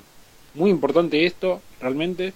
No está tan lejos. Eh, algunos decían, bueno, casi alrededor de más de 20 puntos. Es bastante complejo sabiendo que por cada fecha encima Irlasher viene sumando muchos puntos también, viene siendo muy regular. Pero cuidado con esto que en la última fecha eh, eh, quizás la diferencia que hemos visto es que mm, en algunos puntos Guerreri cumple muy buenas actuaciones en dos clasificaciones y en la tercera siempre le cuesta un poco más.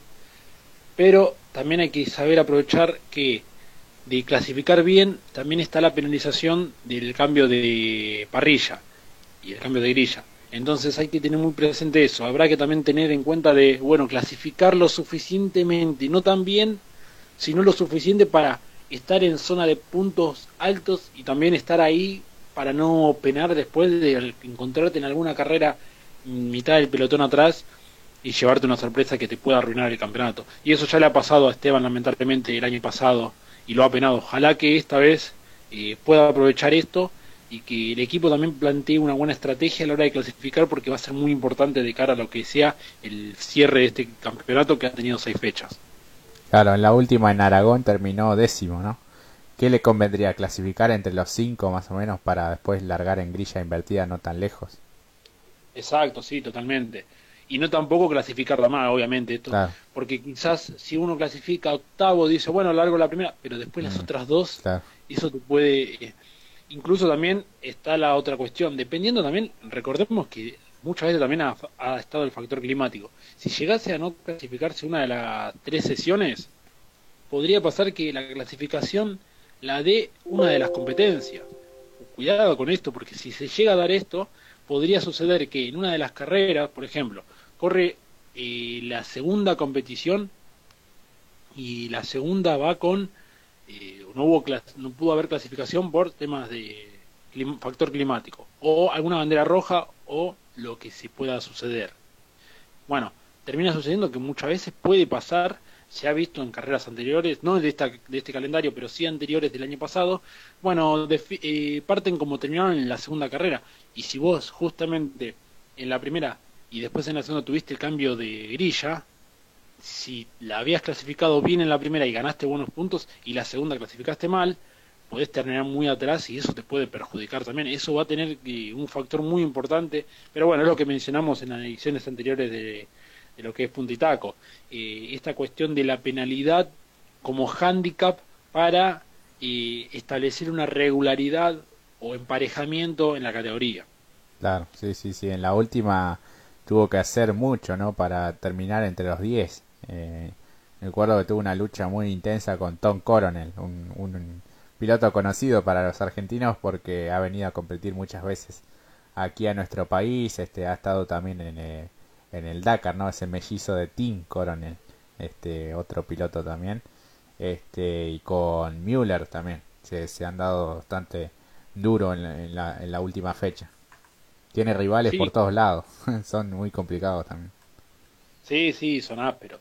porque se lo ha visto a Tim Coronel, por ejemplo, en algunas carreras, eh, cuando ve que no, no te puede pasar, a veces te, te, golpea y te tira. Eh, por ejemplo, ha pasado en una de las primeras competencias, creo que si mal no recuerdo, en la fecha 3 o 4, eh, no lo podía pasar a Young y, ya viendo que no podía seguir superando, porque recordemos que también él suma puntos para la, general y la especial de, su divisional. Y terminó tirándolo, sacándolo de pista. Eh, obviamente tuvo el castigo no ejemplar, demás, pero eh, es áspero, es un piloto que, que, suele dejar el auto puesto. bueno. O que se defiende, se cierra sobre la marcha varias veces. Eh, realmente es áspero. Así que veremos este cómo le va al querido Esteban Guerrieri. Así que bueno, ojalá que, pueda alcanzar eh, el, título. no Tiene tres chances por lo menos en estas este, competencias ya. Sí, sí, y también hay que recordar, no, no hay que ser, eh, no es para menos. Eh, Slasher corre con el equipo, creo yo, por lo menos desde mi punto de vista, el uno el top de, la categoría. Sí. también, sí. Pero hoy la, la planta de pilotos que tiene Erlacher junto a la presencia de Menú eh, ha sido muy importante, la verdad.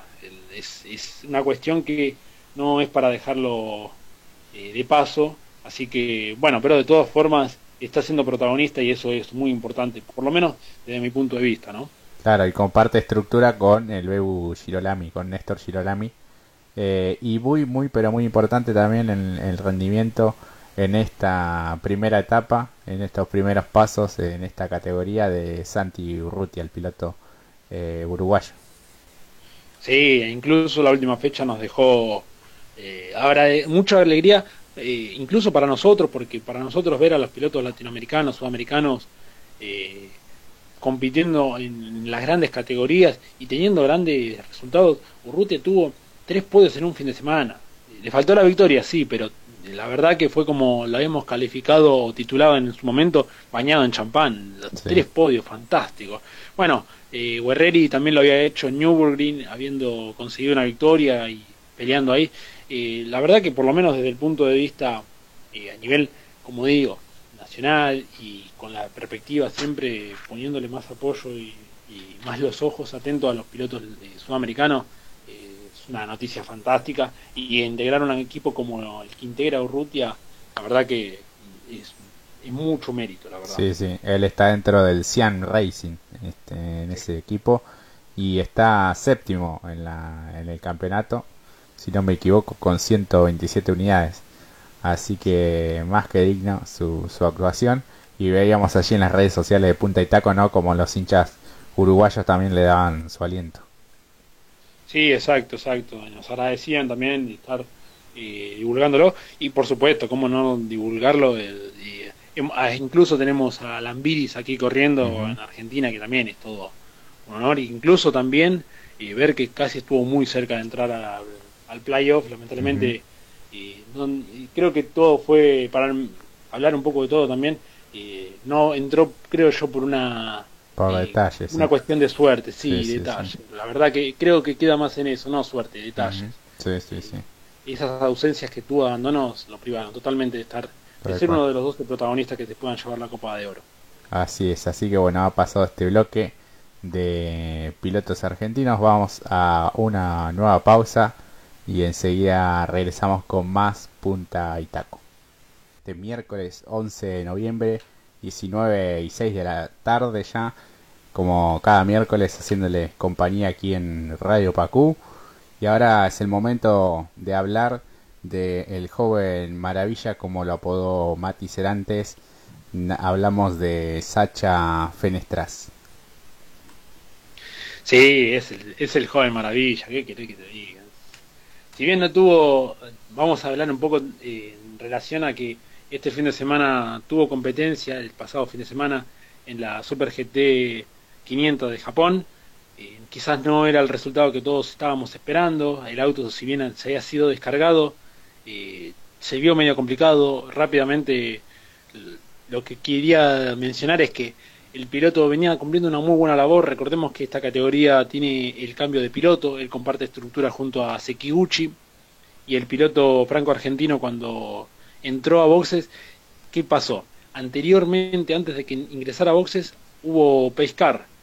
Entonces toda la diferencia que había hecho, eh, más el tránsito, más el tránsito que puede haber de la otra categoría que es la Super GT 300, porque los dos comparten el mismo circuito, como en algún momento quiso hacer el Top Race, bueno, de ese mismo modo, pero sumándole el cambio de piloto, cuando antes de ingresar al circuito hubo pescar, las diferencias se borraron por completo, estaba estaba entrando entre el cuarto y segundo el joven franco argentino, pero bueno, después de que salió el pescar, entrar a boxes, hasta incluso perdió una vuelta, puesto número 13 para la dupla del Toyota Azur Racing eh, del equipo Toms, lamentablemente, pero bueno, siempre recatando que aún queda una fecha, es muy importante que se recuerde que de ser muy positivo lo que pueda llegarse a resolver allá por el 28-29 de noviembre, que será la última fecha en Motegi, eh, puede ser muy importante ya que puede haber descargo o no, todavía no se confirmó eso,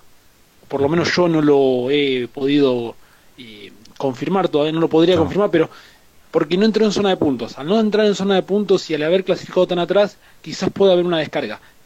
De confirmarse podría estar en menos de 20 kilos y eso podría ser fundamental para encarar la última carrera de, en, esta categoría. Eh, ojo que es muy importante. Y recordemos también que está solamente, si bien algunos han dicho que está en el puesto octavo del campeonato, está solo a 6 puntos de la punta. Cuidado con esto, el descargo más... Tan apretados que la diferencia no es mucha, pese a decir, eh, sí, está octavo, uno piensa, uh, está octavo, está re lejos, pero está a 6 puntos nomás. Claro, claro es, es una oportunidad muy importante, así que habrá que esperar hasta fines de noviembre para verlo ver, y volverlo a ver al gran piloto, para mí uno de los que más me gusta conductivamente hablando, realmente, pero bueno, no vamos a pasar mucho tiempo sin verlo porque este fin de semana va a estar participando en la Super Fórmula de Japón, así que eh, ojalá que también aquí lo podamos ver y brillar al joven maravilla, ya que viene de dos fechas anteriores donde ha sido eh, golpeado, tocado, eh, quizás apenas en dos vueltas dejándolo afuera en competencia, así que el retorno, eh, y ojalá que pueda redondear un buen fin de semana porque algunos dirán, bueno, si ya abandonó dos carreras, está medio complicada la situación. En la primera carrera salió tercero, recordemos esto, está en un equipo fuerte como es el Condor Racing, recordemos también que es el equipo campeón del año pasado, Recordemos también que estamos hablando propiamente de Sacha Fenestras, que justamente en este circuito auto ring ya ha competido y ha tenido buenos resultados, así que una posible eh, puede estar aquí una buena oportunidad para sumar buenos puntos este fin de semana, así que eh, incluso tiene 15 puntos, así que está muy no muy lejos de los de punta, está así octavo, es muy parecido a lo del Super GT, pero con buenos puntos y recordemos que dan varias fechas por delante, de sacar y redondear una buena clasificación y no encontrarse ninguno de estos aprietos que lo han dejado a pie, eh, puede ponerse otra vez de cara firme candidato para pelear el campeonato a, bueno, precisamente al campeón como lo es Nick Cassidy, así que ojalá ojalá pueda redondear un buen fin de semana y también la oportunidad de poder verlo conducir, que bueno, eh, da espectáculo realmente. Así es, así que bueno, vamos a estar allí pendientes de lo que haga el, joven Maravilla. Y también debemos hablar de José María Pechito López. Ya compitió este fin de semana en el DTM Trophy y ahora lo hará en lo que será la última fecha del Mundial de Resistencias con eh, posibilidades también de, de poder coronarse. Sí, totalmente. La verdad que para ilustrar un poco, si no lo vieron, y entren a nuestras redes, subimos un video al respecto de las grandes maniobras que nos dio, nos regaló Pechito López en el DTM Trophy, la categoría telonera de la DTM, realizando maniobras increíbles, eh, fantásticas con equipos que son, hablamos de Mercedes, hablamos de Audi, hablamos de BMW y con un Toyota hasta incluso llegó a estar por momentos en el podio, quizás en la última vuelta le faltó ese resto, pero bueno, eh, realmente siempre regalando espectáculo. Y no solamente regalando espectáculo, sino también carisma, lo quería pasar a mencionar porque eh, esto fue muy loco que hayamos subido la maniobra en las redes y no sé, en algún momento del día la cosa estaba en, no sé, ponerle 30 likes, que son, bueno, básicamente los que nos siguen, los que nos acompañan, y justo dio la casualidad que eh, luego el, el, piloto que estamos hablando, Pechito López, subió esta misma maniobra que el, video que nosotros mismos hicimos, lo publicó en sus historias y ahí fue que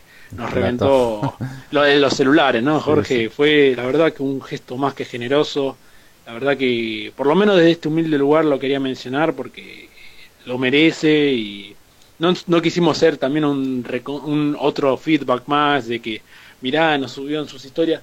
Eh, ya con lo que hizo ya habla mucho de lo que es Pechito, así que bueno, ya metiéndonos precisamente en lo deportivo, sí, este fin de semana eh, tendrá la última fecha de la, del, del campeonato de endurance, de resistencia, en la WEC, última fecha a las 8 horas de Bahrein.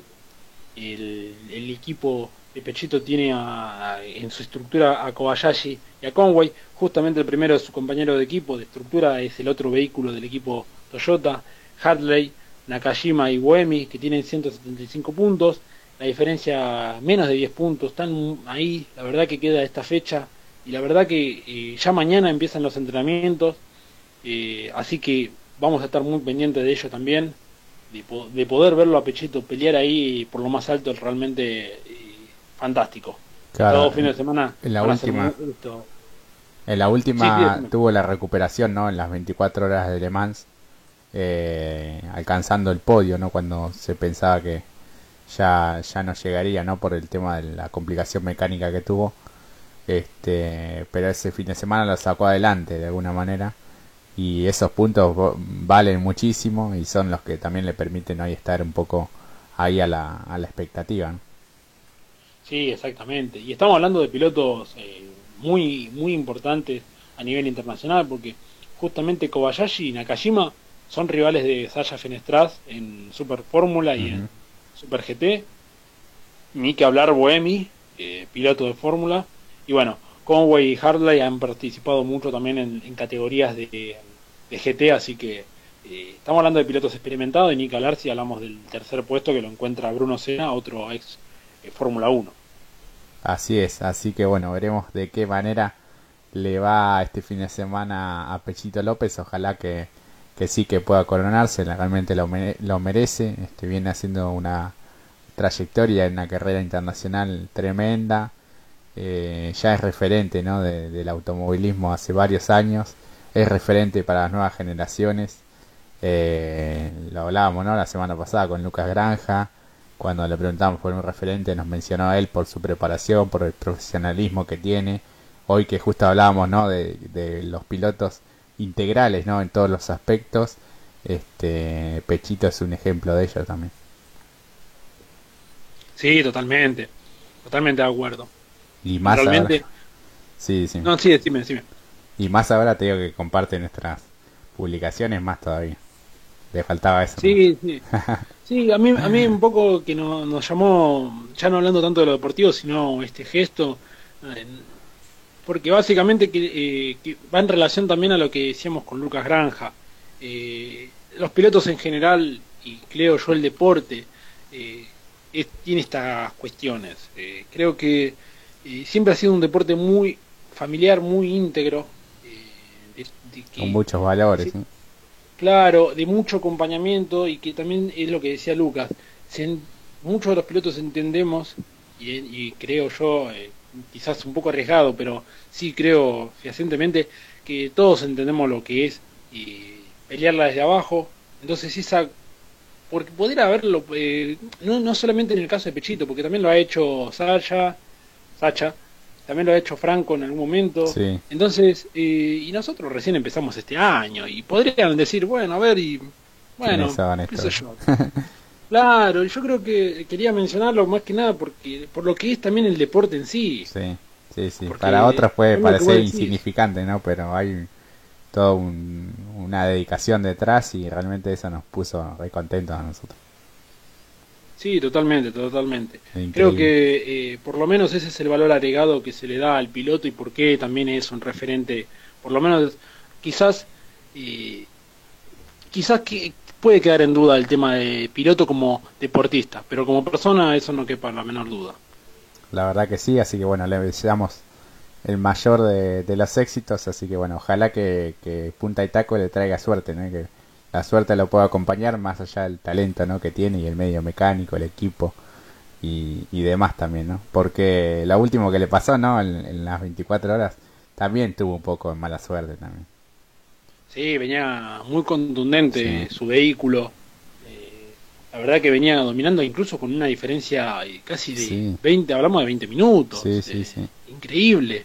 Y, pero se hizo remontable y remontable. No me acuerdo bien las vueltas que habían perdido, creo, si mal no recuerdo, creo que quizás vos te acordás, eh, pero creo que eran entre más de un 8 vueltas, 7 vueltas. Sí, estamos sí, sí, creo que 8. Sí. Sí, sí. Entonces, eh, la verdad que es todo un, un esfuerzo, eh, incluso los tres pilotos, eh, Sí. porque uno quizás dice, bueno, sí, pero en Fórmula 1, no, bueno, esto es otra competencia, otro, eh, otra particularidad del deporte motor. Eh, este, también lo hemos visto, por ejemplo, a Ezequiel Pérez Compán en las 24 horas de Spa, entonces...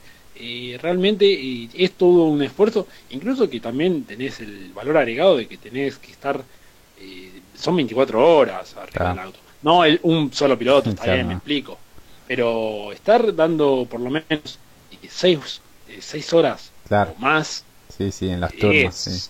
me parece que eh, a veces, quizás a modo de espectáculo no, no, no lo ves, eh, porque no quizás en, por lo menos yo, eh, yo estoy más acostumbrado, por ejemplo, a las carreras de, como, eh, bueno, hemos visto eh, WTCR o las del TC mismo acá, acá en Argentina, o incluso eh, las categorías de monoplaza. Esas son categorías, como bien lo dicen, son categorías de alto rendimiento y de exigencia y, y por algo se llaman endurance. eh, tienen un modo que es de resistencia precisamente. Claro, acá cuando no, fueron... no creo que genera espectáculo. Acá cuando fueron este, los mil kilómetros de Buenos Aires, las dos ediciones, ¿no? Este, la que ganó el Pato Silva y la que ganó este Agustín Canapino, este, fueron como seis carreras en una más o menos, fueron más de se- casi seis horas de, de competencia, en la cual, este, con, con ese tipo de autos también este, el físico, lo, con lo cual se desgasta, nada más allá que había tres pilotos, pero igual, este, sin dudas que en cada turno cada piloto deja todo. No, exacto, exacto. Acá lo, lo había, lo había encontrado. eh, la diferencia era de, de seis vueltas. Ah, seis vueltas. perdido sí. seis vueltas. Sí, sí. Me, me- me- me- sumé dos vueltas, pero igual termina siendo, como dijimos, un esfuerzo, eh, incluso porque el, el puntero me imagino, bueno, seis vueltas y, y descontarle, ¿verdad? Y, e incluso llegar al podio, como dijiste Claro. vos, eh, es todo un, un- un sacrificio realmente.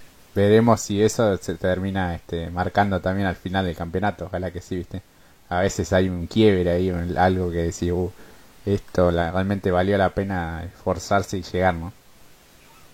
Sí, totalmente. Así que bueno, ojalá que, se pueda dar. Ahora vamos a una brevísima pausa y enseguida ya venimos.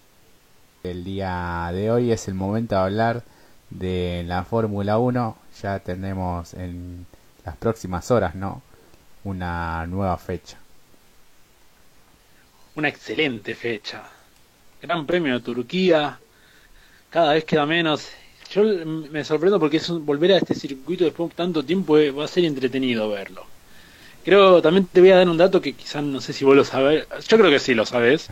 Eh, de la plantilla de pilotos, eh, solamente tres han ganado.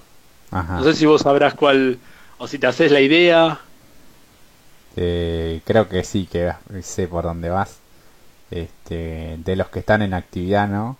Hay algunos Claro. que ya han este, conseguido el, el triunfo allí. Este, a ver, dame alguna pista de, de alguno. Bueno, uno eh, se fue, volvió, eh, es un, un capo, básicamente. Con eso ya te digo mucho, es mucho además de mi gusto. Sí, es tu Eh, piloto favorito. Claro, sí. Hablamos de Matías. Sí, el, el Heisman. Kimi Raikkonen que ganó ahí con, con McLaren Mercedes en aquella, en aquella oportunidad en 2005. Esa carrera fue fantástica porque Baton había penado, había caído mucho en el clasificador y luego remontó una barbaridad hasta superó a Alonso. Carrerón. Fue, fue en esa época, no digo que me gustaba más la Fórmula 1, digo, yo siempre voy a ver Fórmula 1, siempre voy a ver automovilismo, pero digo, esas carreras eran increíbles. Había un momento para decir, bueno, se nos viene para adelante Baton. ¿Cómo que hizo una parada? No, no, no, sigue y termina adelante. Y vos decís, no, carrerón de Baton. Así que bueno, pasando al siguiente. A O ver, sea, eso ¿cuál fue en el, en el ser? 2005, ¿no? Lo de Raikkonen. Claro, Bien, bien. Finlandés. Con el McLaren Mercedes, como decías. Eh, Después ganó muchos seguidos Felipe Massa también, el brasileño. Con sí, Ferrari. exacto. Y es, lo que vos es, decías de eh, Baton también. Eso Claro, pero- es... Sí, decime. sí, perdón, perdón, perdón. Lo de Massa de tres seguidos. Exacto, y por eso Ferrari es la escudería con más triunfos en, en ese circuito. Claro. Ese es un dato a tener en cuenta. Es complejo, pero eh, no deja de ser un dato a tener presente, ya que viene no viene bien Ferrari, tiene que pelear para intentar sumar eh, posiciones. Es no estamos diciendo más como espectáculo, ¿no? que Claro. como estadística. La verdad que los números no, no acompañan mucho, pero eh, es hoy por hoy en los libros eh, Ferrari es el equipo con más victorias en, en dicho circuito. Claro, sí, sí, sí, sí. Eh, y después, eh, bueno, Hamilton tiene una. Sí, también. Exacto. Tiene una. En una Sí, sí. En el 2011. Tiene una. Que- 2010. No, no, no. En la de. 2010 tiene Hamilton. Claro, con Ajá. justamente peleando una carrera fantástica con Baton también. Claro, sí, sí, siempre protagonista Baton en un circuito que le, le, le caía bien con el Brown Mercedes en 2009, 2010. Eh, y el otro que faltaría, para decir los tres, es eh, Sebastian Vettel. Exactamente, con, Bien. Con el Red Bull. Tiene muchas carreras espectaculares Turquía. Eh, creo que en estos días voy a subir algo al respecto, Ajá. en un video corto, porque es un circuito muy atractivo Turquía. Eh, quizás tienen, lo que tiene es que hubo mucho, mucho espectáculo. Pero claro, no estamos hablando de la Fórmula 1 del año, de la década del 2000. Ah, ese pasaje fue interesante. Entonces, habrá que ver cómo se acostumbra esta actual Fórmula 1 a ese circuito. en este circuito. Sí, Incluso sí. sabiendo que, bueno, como dijiste, como bien dijiste, Hamilton ganó en aquella oportunidad y de ganar, eh, básicamente, de sumar 15 puntos, Nada. eh, Hamilton exactamente con subir al podio ya es campeón eh, tendrá que eh, no, no hay otro resultado que le sirva a Botas quizás sí sí gana pero no tiene que sumar y quedan cuatro fechas ya la fecha anterior cuando fue en Italia lo- eh, bueno mejor dicho en San Marino en Imola lo vimos levantar el, el trofeo de constructores a Mercedes va a tener este cierre me parece a mí que puede pasar de todo, sí. Yo los invito a que lo vean porque la Fórmula 1 es esto. eh, puede suceder cualquier cosa, o puede que no, o puede que tranquilamente Hamilton se, se va, dirija a una nueva victoria para consagrarse campeón y llevarse otra victoria más, y llevarse otro récord más.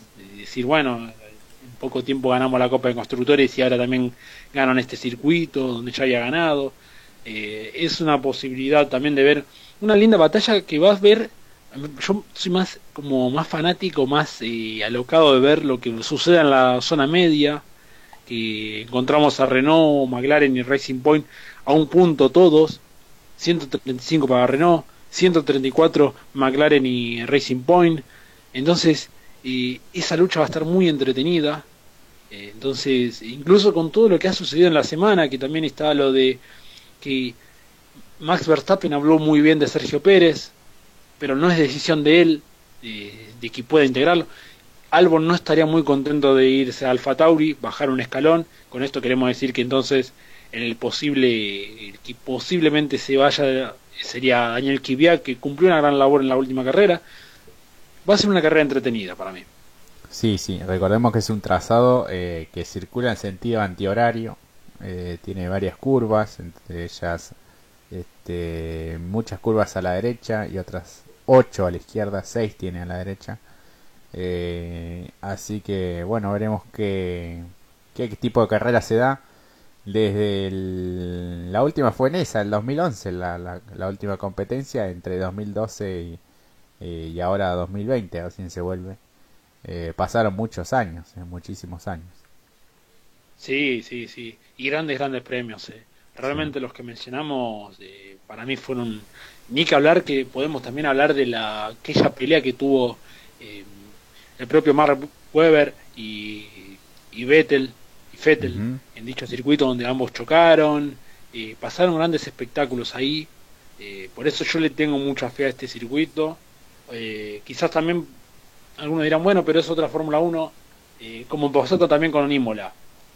Son circuitos que uno quiere verlos rodar a los autos ahí a los monoplaza porque el espectáculo está garantizado hay pilotos fantásticos para ver hay cosa para ver. Quizás si uno dice, no, bueno, si la victoria va a quedar en Mercedes, no importa. Lo que pueda llegar a ofrecer, no solamente eh, Mercedes, si es o no, también va a estar muy, muy, muy presente. Hay que estar con lo que pueda pasar con Ferrari. Porque si Alfa Tauri llega.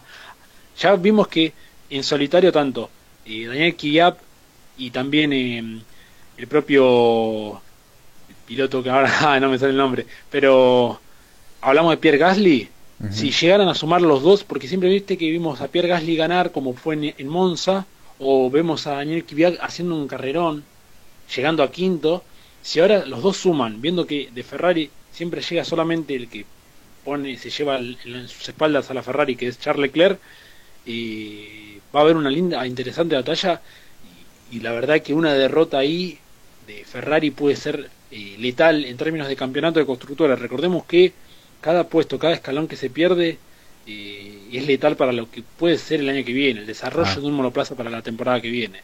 Hay millones y millones para invertir en el próximo vehículo, esa es la gran verdad. Y hoy lo vemos en un campeonato muy duro a Ferrari, yendo en el sexto puesto con 103 puntos y con solo 89 a falta de cuatro fechas. Y recordemos que esto mismo, después vienen los grandes premios de Bahrein y Abu Dhabi, que prácticamente son rectas. Recordemos eso y lo que siempre se ha acusado de Ferrari es que no tiene potencia, y potencia justamente. Sí, sí, sí, va a penar mucho en esos circuitos donde hay mayor velocidad, este, al no tener un buen impulsor, este, va, a penar muchísimo. Y son las últimas carreras, ¿no? De Vettel eh, en este, en el equipo Ferrari. Así que ya sabemos que, que integrará la próxima temporada el equipo Aston Martin, eh, propiedad de la, Lawrence Stroll, así que son las últimas eh, competencias, ¿no? Medio sin sabor, ¿no? Medio raro para él también, imagino. Sí, pero siempre como lo hemos rescatado también, siendo un caballero. Sí, un profesional, sí, sí, Porque podría haberse hartado varias fechas antes, incluso no tendría... Cada vez quizás lo demuestra, como que no hay un compromiso. Porque si no lo hay del equipo, ¿por qué me voy a tener que esforzar yo? Eh, entonces también eso, pero sin embargo siempre eh, no, no, tomando un exabrupto. Como lo hemos desarrollado hoy, que hay pilotos que sí lo Han, se han desatado, eh, muchas veces terminan siendo agradecerle incluso a los que se equivocan. Eso es algo realmente que habla de, él como piloto. Porque bueno, también está esto, que si él no llegara a reaccionar así, va a ir a un nuevo equipo. Ah, si viene con ese ánimo, Fete, la verdad que y todo lo contrario, termina demostrando que quizás no es el mejor año eh, y sin embargo eh, mostrando su mejor eh, versión en términos de por lo menos en, en perfil y en profesionalidad. Así es, así que bueno, importante destacar, aquí le mandamos un saludo a Luis que nos dice muy bueno el programa, lo mismo que a Mari, Diana, Mariano, todos los que se han comunicado en el día de hoy, los que nos siguen a través de las redes sociales, este, así que ya, ya vamos eh, cerrando el programa del día de hoy, Mati. Tenemos muchísimo este fin de semana, eh, toda la actividad de los pilotos argentinos, la Fórmula 1, como hablábamos recién, y nada más y nada menos que el TC en Buenos Aires. Sí, una hermosa fecha. También aprovecho para saludar a todos los que nos escriben, eh, ya sea por a través de Facebook o Instagram. Muchas gracias. y ya que estamos, también invitarlos a que tengan esta oportunidad de ver todas estas competencias porque va a ser eh, un cierre de año increíble para los argentinos, para la Fórmula 1, para el automovilismo nacional. Después, como dijimos al principio, como dijiste vos, Jorge, después de tanto tiempo mm. de no ver carreras, y estar entrando en el tramo final del calendario, un calendario medio atípico, pero teniéndolo presente y ya viendo que estamos entrando en el final, un poco que nos eh, angustia, pero entendemos que de algún modo también hay que aplaudir el, trabajo que han tenido para llevarlo a cabo. Sin duda que sí, hacemos un repaso rápido. Con la Pinto tiene chance de por lo menos terminar entre los dos o tres. Bueno, eh, Pérez Compact, quizás este, entre los cinco, ponele, con, con viento a favor. Sacha, lo mismo, entre los dos o tres. Este, quizás este, complicado con el tema de los kilos en la, en la otra categoría. Eh, Pechito López también con posibilidades de ser campeón.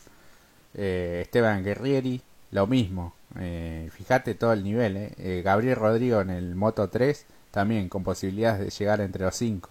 Hoy está a 10, pero bueno, puede llegar entre los 5. Este, el nivel de competitividad que tienen los pilotos siempre lo remarcamos aquí. Todos luchan por algo, todos luchan por algo. Este, ninguno está ahí de, de paso, ¿no? Ni, ni haciendo nada raro. Sí, y también, eh, ya que estamos, aprovechar rápidamente para también mencionar que ver si puede posicionarse aún mejor también Santiago Urrutia en la categoría WTCR, con el equipo en el cual está, ya que estamos aprovechando hablando de los hermanos sudamericanos, eh, Marquito Gulacia en, la, en la tercera divisional del, del Mundial de Rally, junto a un navegante argentino de Lovanesian, buscando el título en la última fecha que será dentro de unas semanas, así, que también a tenerlo muy presente porque y como dijiste vos, están ahí. sí, sí, sí, todos pelean por algo, todos tienen un objetivo de poder mejorar este, lo hecho hasta aquí y realmente es para, para destacar y está muy bueno que siempre lo, lo remarquemos y leemos el lugar aquí en nuestro programa. Así que bueno, tendremos nada más este, este fin de semana a pleno con, con el TC. nosotros vamos a estar con la cobertura de siempre de este fin de semana, no solo hablando del ámbito nacional, el, por ejemplo el Top Race también, sino también de todas estas disciplinas del deporte motor, tanto el sábado como el domingo, Mati. Exactamente, invitarlos a todos que nos acompañen en esta edición que luego va a ser llamada como confitería el día sábado y luego la del domingo en Parque Cerrado para dar un resumen breve y terminar el fin de y de la mejor forma y ya pensando lo que nos depare próximamente este calendario del deporte en general, motor, que ya está llegando a su culminación. Así es, así que bueno, Mati, la, la pasamos bien hoy, ¿eh?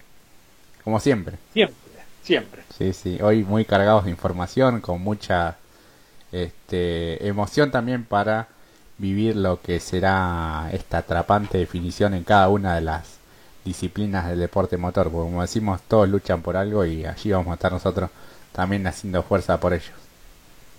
Exactamente, y también disfrutar de no solamente del resultado que puedan llegar a tener, sino también el espectáculo que nos brinden, porque a nosotros eh, no, no somos mucho tampoco del tema del piloto, también somos mucho más de lo que nos pueda albergar el, el, el espectáculo competitivo que nos puedan regalar, como lo hemos mencionado, por ejemplo, en el caso de Pechito, que en su invitación podía haber dicho, no me arriesgo a hacer nada. No, que no, que no, las ganas.